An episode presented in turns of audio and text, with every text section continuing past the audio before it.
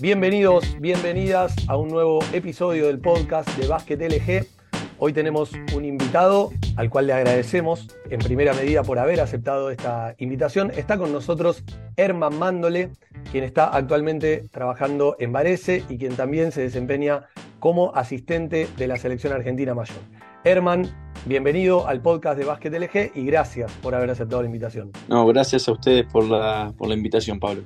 Bueno, primero vamos a lo, a, lo más urgente o, a lo que pasó hace muy poquito.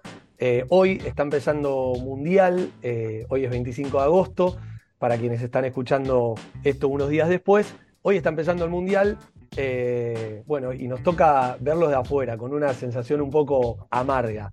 ¿Qué pensás vos, que estás desde adentro, de la actualidad del básquet, de esto que nos toca vivir, que eh, bueno, no vamos a tener competencia internacional en los próximos años. ¿Cómo lo vivís vos en, primera persona? ¿Qué análisis haces de esta realidad? Bueno, eh, te, digo dos cosas. Competencia internacional sí hay, no quizás lo que estábamos acostumbrados, porque están los panamericanos, están las ventanas que clasifican a la AmeriCup.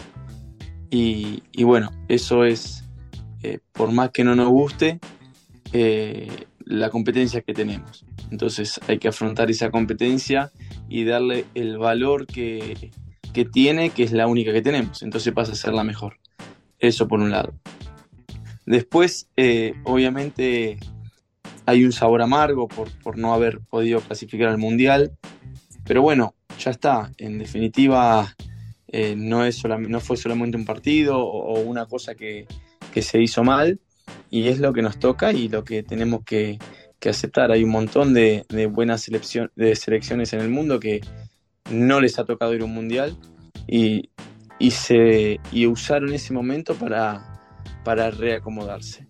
Si nosotros entendemos que esta es la realidad que le toca a Argentina hoy, vamos a poder, eh, y lo aceptamos, ¿no? Lo entendemos y lo aceptamos, vamos a poder a partir de ahora rearmarnos y, trabajar pensando en el futuro para volver a estar en los primeros planos o en competencias internacionales como solíamos estar. Lo que yo pienso es que obviamente nadie hubiese querido esto, pero eh, en definitiva el proyecto de la Confederación Argentina o la Confederación Argentina en sí eh, continúa y, bueno, no hay que detenerse en, en lo que no pudimos lograr, sino en lo que viene. Excelente. Eh, este podcast lo escuchan muchos entrenadores que trabajan en formación, entonces me parece que está bueno que vos como, como parte del staff de, la mayor les puedas tirar un, tip sobre eh, qué es lo que ustedes están viendo en la mayor que hace falta. ¿no? A veces se da por supuesto, muchas veces nos quejamos de que no hay tiradores y después yo el otro día hice un análisis de los últimos torneos FIBA América que, participó Argentina y aparentemente en términos de porcentaje no estaría siendo tan así, porque los porcentajes no son malos, pero bueno, ustedes de la mayor, si tuvieran que pedirle al resto de nosotros que trabajamos en formación, ¿cómo podemos ayudar? ¿Qué, dónde tenemos que poner el foco? A ver, yo lo que, lo que lo que pregono, lo que busco siempre cuando me tocó ser coordinador de las selecciones menores o incluso ahora que soy el director del desarrollo de jugadores acá en Varese, es tratar de desarrollar lo, que decimos playmakers, o sea, jugadores que, puedan eh, crear juegos, que puedan tirar, que puedan penetrar y que puedan pisar la pintura y pasar. Después, si es un, jugador de 2 metros 10 eh, o 2 metros 13 como es Jokic, bueno, va a ser un fuera de serie. Pero no, es que buscamos un tirador o que buscamos un centro o que buscamos. No, que sean jugadores que puedan eh, crear, tanto para ellos como para el resto, sin importar la posición. Por ejemplo, nosotros tenemos a Iván Prato ahora acá en, en, en Varese, que es un proyecto que pienso que si él hace las cosas bien y nosotros hacemos las cosas bien, puede tener un buen futuro. Bueno, lo estamos tratando de desarrollar como un playmaker.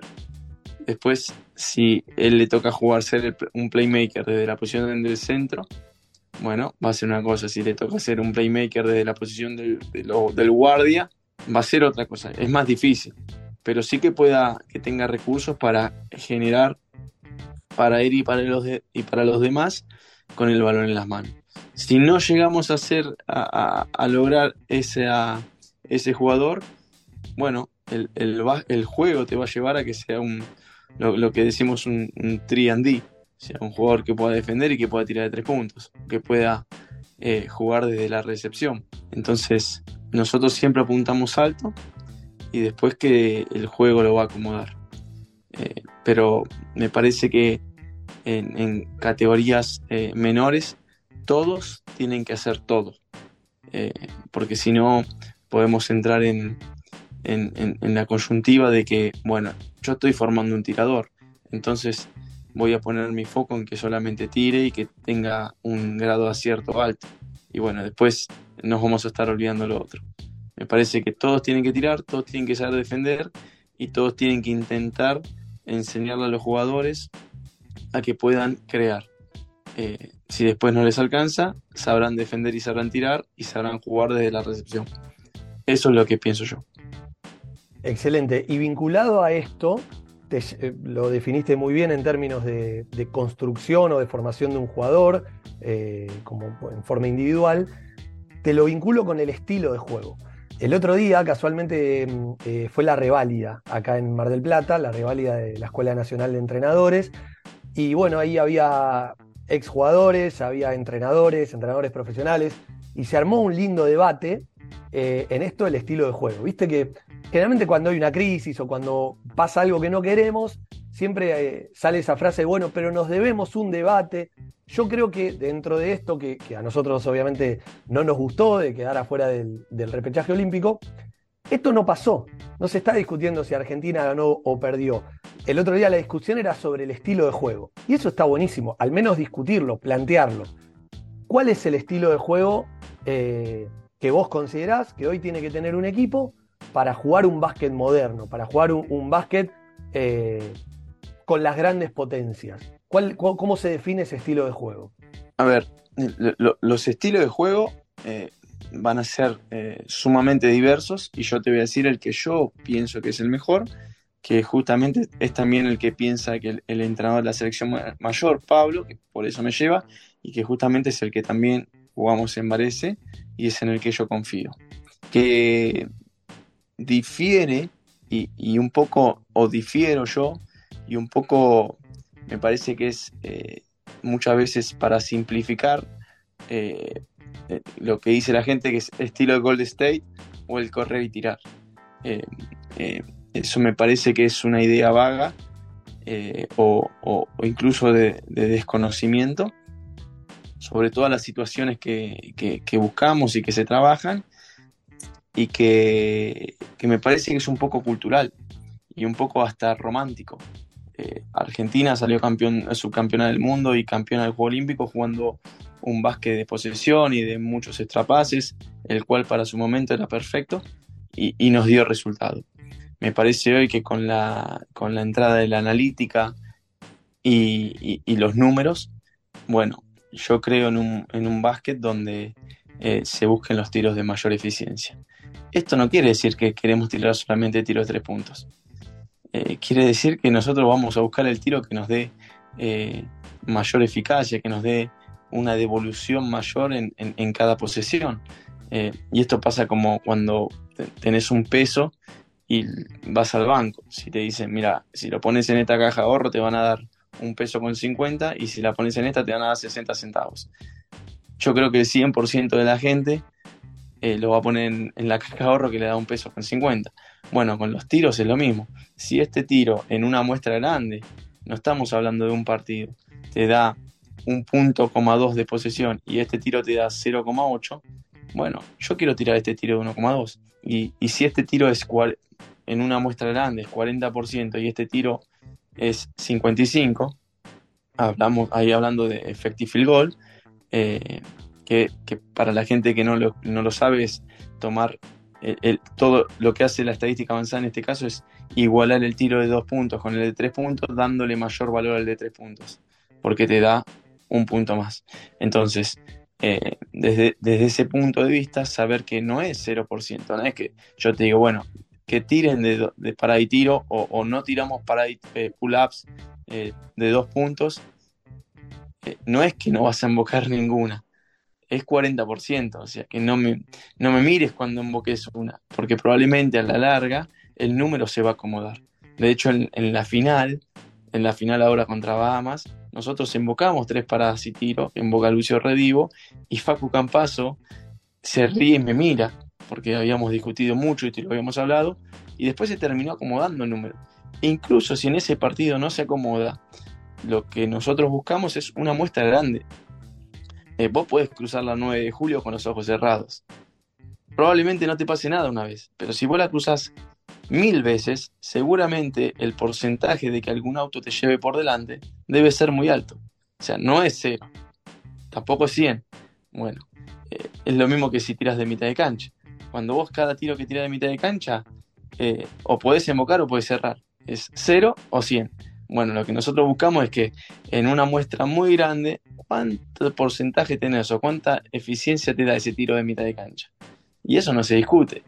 Entonces, desde ese punto de vista, lo que nosotros buscamos con el estilo de juego rápido es el estilo de juego nuevo o moderno, es levantar las posesiones, porque está claro que eh, en los primeros segundos las posesiones son los tiros que tienen mayor eficiencia, tratar de limitar eh, la, cantidad de poste bajos y de, paradas y tiros de dos puntos, porque los números dicen que el, que, ese tiro es de, mayor, de menor porcentaje y buscar más eh, idas al aro a tirar bandejas, a sacar tiros libres y a tirar tiro de tres puntos. Y después es qué tiro de tres puntos y qué bandeja queremos. Porque no queremos tiro de tres puntos contestado, no queremos llegar y tirarla. Que eso sería el burdo que la gente puede decir. No queremos que, por ejemplo, Francisco Cafaro tire 10 triples. No, no lo queremos eso. Eh, y, en eso estamos de acuerdo con el juego que, jugó Argentina en el 2004. O sea, nadie se va a, tirar, se va a pegar un tiro en el pie o, como, dice, como dice un entrenador amigo, se va a tirar piedras en el, mismo, en el techo propio. Nosotros lo que buscamos es que los jugadores que, hacen algo bien, bueno, eh, que, lo tengan con mayor facilidad. De hecho, eh, en este torneo, que no fueron todos los jugadores, hasta el último partido teníamos 40% de tres, de tres puntos. Eh, y terminamos con 37 cuando en la final no pudimos tirar tantos tiros de tres puntos y en la semifinal también porque los dos equipos trataron de limitarnos los tiros de tres puntos.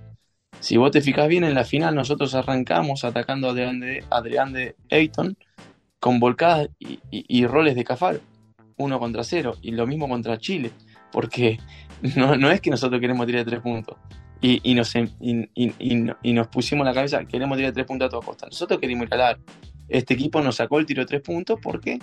Y Chile también, porque fuimos peligrosos con el tiro de tres puntos. Entonces, desde ese punto de vista, es el juego que nosotros pregonamos. Eh, y, otra cosa que, se dice es, bueno, pues no tenemos a Curry, no tenemos a, a Thompson. Bueno, tenemos los jugadores que queremos, entonces le queremos buscar el mejor tiro que te repito, es yendo al aro, eh, tirando bandejas, buscando tiros libres y tirando tiro tres puntos a pie firme o tiro tres puntos asistidos, si se quiere decir, que vengan, que provengan de un, de un pase. Bueno, jugando de esta manera, fue el punto por posición nuestro fue el más alto en los últimos años, promediamos 90 puntos de promedio, hasta antes de la final promediamos 95, eh, y y Facundo Campazo hizo más puntos que nunca y sumó un doble doble en asistencias. Después puede haber matices, como siempre, pero los números nos dicen que eh, nuestra eficiencia ofensiva fue buena. Excelente, es brillante la explicación, porque el otro día cuando hablábamos esto con, con los entrenadores, yo decía, bueno, está bueno el debate, pero está bueno debatir con argumentos, con números, porque si no, es la típica, viste, que eh, nos caracteriza mucho como argentinos. En una charla de café o en la charla técnica no conozco un entrenador que haya perdido un partido. Ganamos todos en la charla de café. Eh, obviamente que vamos a resolver el problema. Pero el tema es poder argumentarlo, sobre todo con, algo vinculado a la ciencia, pero no a la ciencia de laboratorio, a la ciencia, al estudio del básquet de la manera más analítica posible. Para cerrar este tema del estilo, ¿cuánta flexibilidad puede tener el estilo en función del personal. En esto que vos decías, bueno, pero no tengo a Curry, ¿no? Digo, una cosa es con Luca, o, sin Luca, una cosa es con Lapro o sin Lapro, o el estilo no se cuestiona y, es eh, fijo. No hay posibilidad de mover un poco, digo, y recuerdo el cierre con Dominicana em, acá en, Mar del Plata, que había una diferencia importante entrando al último cuarto, se puede en ese contexto bajar un poco el pace y decir, che, tenemos una ventaja que tenemos que tratar de aprovecharla o no, o es independientemente del contexto. Mira, no, yo no te voy a hablar del partido con Dominicana porque no está, me parece una falta de respeto. Sí te voy a decir otra cosa, que nos ha pasado en Varese. Nos ha pasado entrar al último cuarto ganando por muchos puntos. Y como si vos bajás las posesiones, lo que estás haciendo, y, tenés un tiro, bajar la posición que es llegar y jugar para tratar de, tirar en los últimos segundos. Si vos lo haces en todo un cuarto, ¿cuántas posesiones podés bajar? O sea, podés bajar como mucho seis posesiones. Suponete bajar seis posesiones, son tres para cada equipo. En, bajando las posesiones, que bajas, que bajas seis de, eh, tres de tu equipo y tres del otro equipo, lo que estás haciendo es tirar peores tiros. Porque otra vez, el número te dice que en los últimos segundos de la posesión, el punto por posesión es mucho menor. Pero no de Varese, Argentina o de todo el mundo, en una muestra gigante. Después puede pasar que vos me decís, sí, yo bajé las posiciones y metí tres tiros, tres tiros seguidos en los últimos segundos de posesión, entonces por eso gané. Bueno, eso no es la regla, eso es la excepción, porque de nuevo, no te voy a hablar de una posesión, te voy a hablar de millones de posesiones, de millones de números, y yo me, baso en eso. Volvemos al, ejemplo de, de, de, la 9 de julio, o alguno que se haya caído de un avión, o incluso del el, o sea, nadie camina por la calle cuando llueve temiendo a que lo mate un rayo. No es una cuestión de creencia, es una cuestión de comprobarlo. Claro, o sea, eh, y, otro que capaz que se electrocutó con un rayo, te dice, no, bueno, cuando hay, un rayo hay que meterse en casa o hay que comprarse un pararrayo. Nadie se lo va a salir a comprar, porque las probabilidades de que pasen es poca. Entonces, desde ese punto de vista, bajar las posiciones no te asegura la victoria. Incluso probablemente te, te, genere el mismo, lo mismo. Después, ¿qué pasa? Entran en cuestiones en nuestro deporte las presiones, eh, eh, el miedo a los objetivos no logrados, que bueno, eso tiene que ver con el coaching. Pero buscando un tiro, eh, no, no, no, te va a cambiar las posesiones por bajar un poco el pace en el último cuarto. Eso por un lado. Y después, eh, si, vos te, si a vos te llevó a sacar una ventaja de, una jugando de una manera, ¿por qué hay que cambiarla? Porque si ese partido vos lo cambiás y perdés igual en la charla de café, probablemente, donde ninguno pierde, te digan, ¿por qué cambiamos? Si estábamos bien. Entonces, eh, es un debate, desde el punto de vista que para mí eh, no enriquece.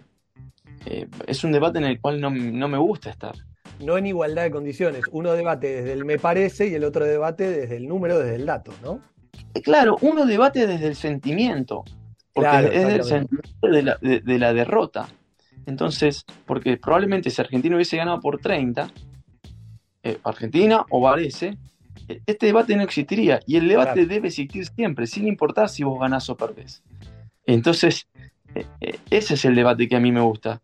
A ver, ganamos, pero ¿qué hicimos mal? ¿O ganamos? ¿Qué podemos mejorar? No, perdimos, está todo mal, o ganamos, está todo mal. Sí, el dolor de la derrota por no ir al Juego Olímpico por... va a estar siempre, pero no es un debate, es un sentimiento. Y lo que hace el número es sacarte sesgos y sacarte sentimientos, porque no los tiene. Bueno, claro.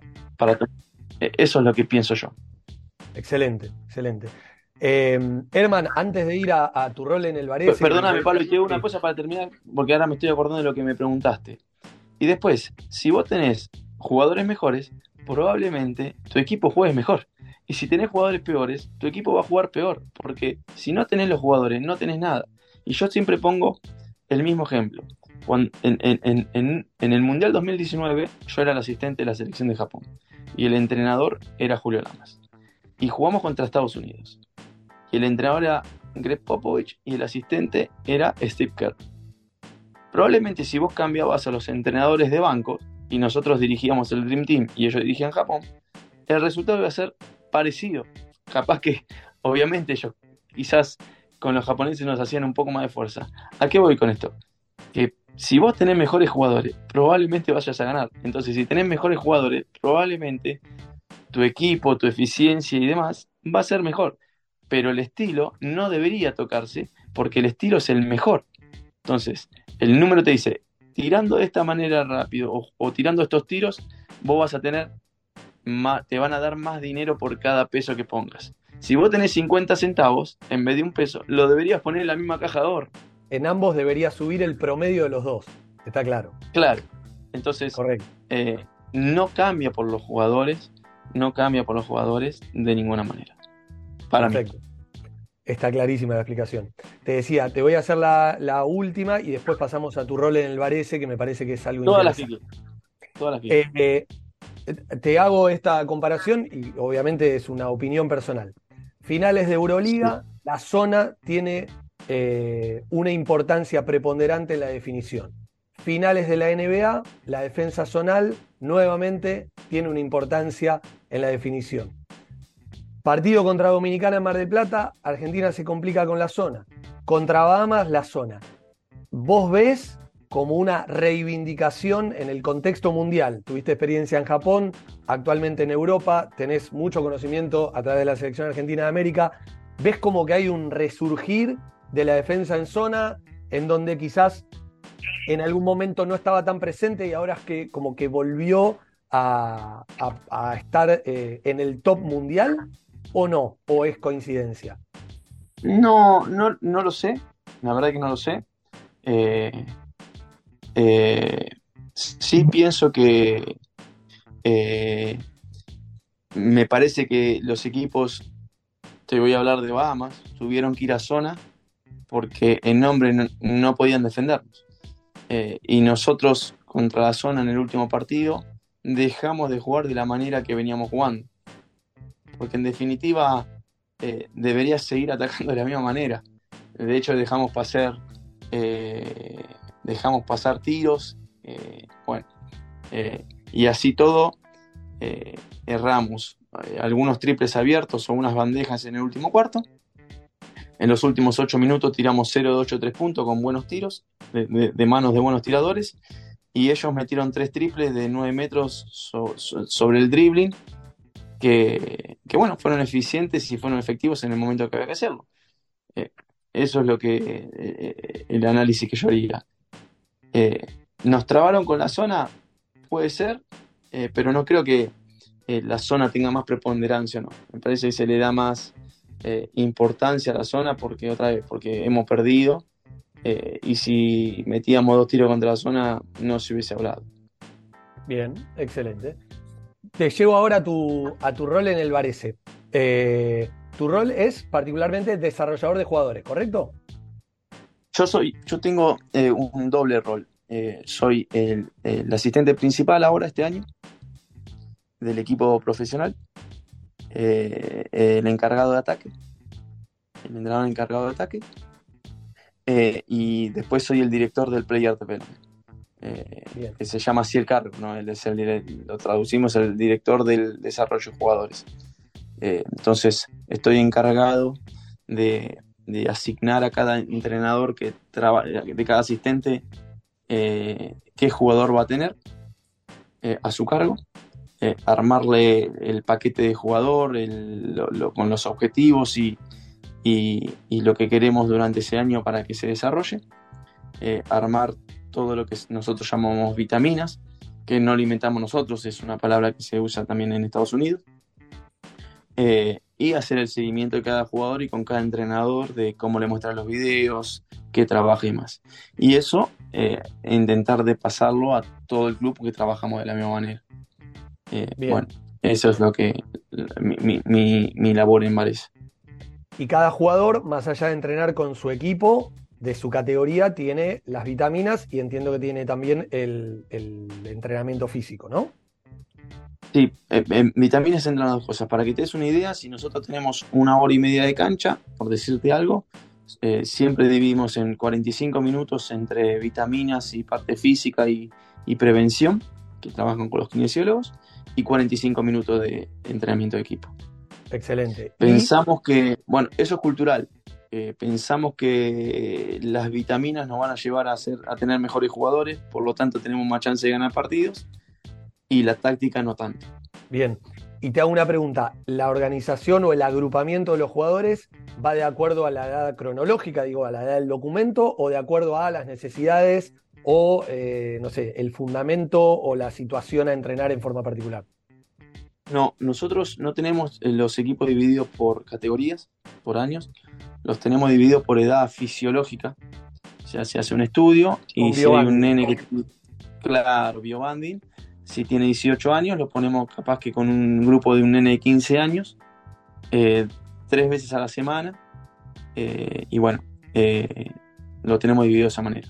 Lo dividimos por biobanding y, y de esa manera están todos en el mismo nivel físico, fisiológico. Eh, para, para, que estén todos a la misma altura. Excelente. ¿Y cada cuánto retestean el biobanding para ver si se salteó de banda?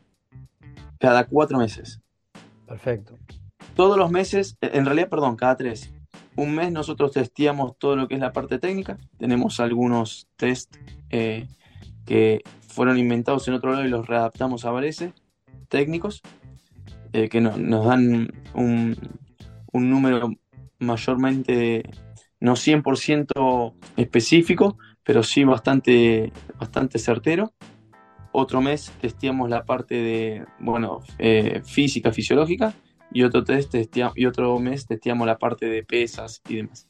Bien, y la parte colectiva, digamos, del entrenamiento de equipo también se hace por biobanding, no se hace por categoría.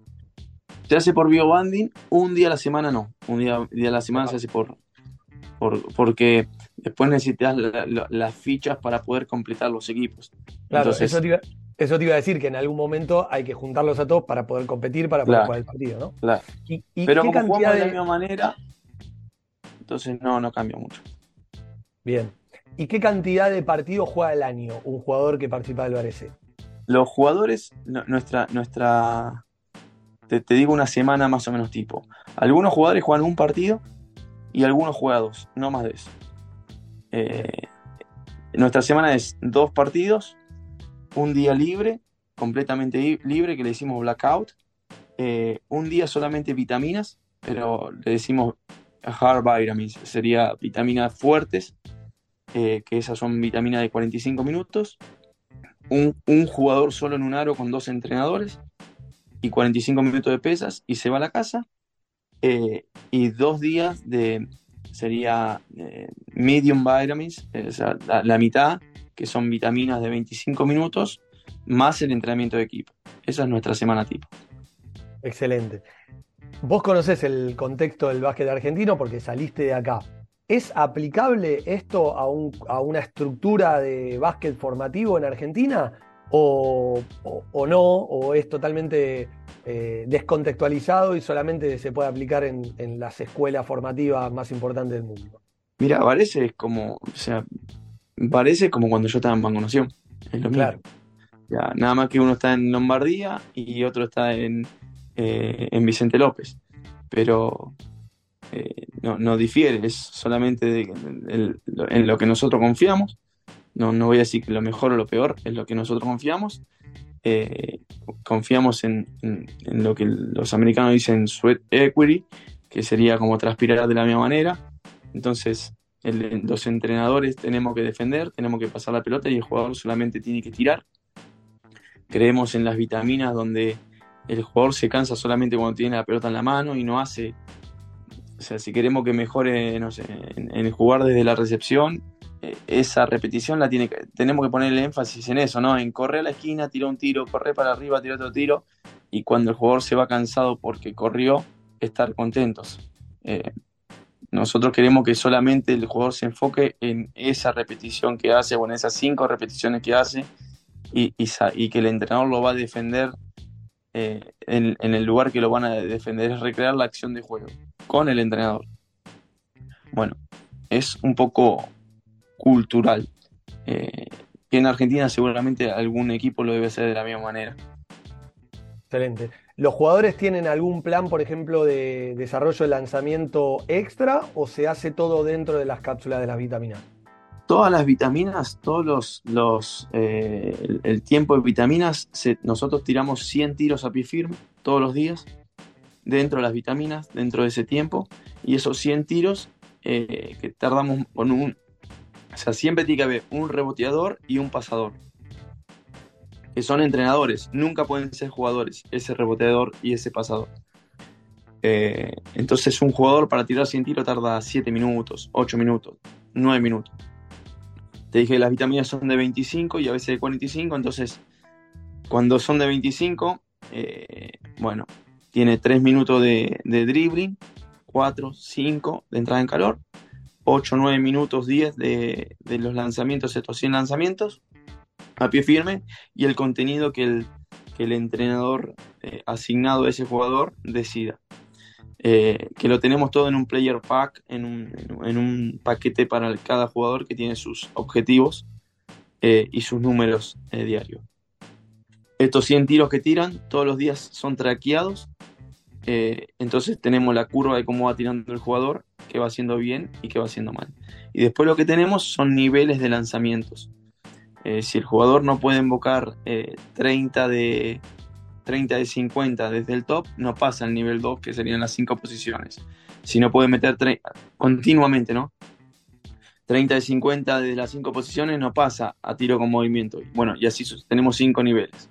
Y después les, les, explicamos a los jugadores que si no son buenos tiradores, porque no están en el nivel 2 o 3, no tienen que tirar en el partido. Porque le están haciendo un, daño al equipo. Entonces, bueno, eh, eso es un poco lo que, lo que hacemos nosotros. Bueno, excelente, clarísima la explicación. Herman, no, no te molestamos más. Agradecerte por tu tiempo. Sabemos que tenés compromisos ahí con el equipo. Eh, para Básquet LG fue un lujo compartir con vos y agradecido sobre todo por la claridad con la cual explicaste cada uno de los temas. Así que el mayor de los éxitos ahí y muchísimas gracias por tu tiempo. No, gracias a ustedes por la invitación. Cuando quieran me... No, primero, no me molestan para nada. Es un placer. Eh, y nada, cuando quieran me llaman y, seguimos charlando. me encanta hablar de básquet y, me encantan los debates, así que cuando quieran me, me escriben. Muchas gracias y gracias a todos los que están del otro lado. Los esperamos en el próximo episodio del podcast del Básquet LG.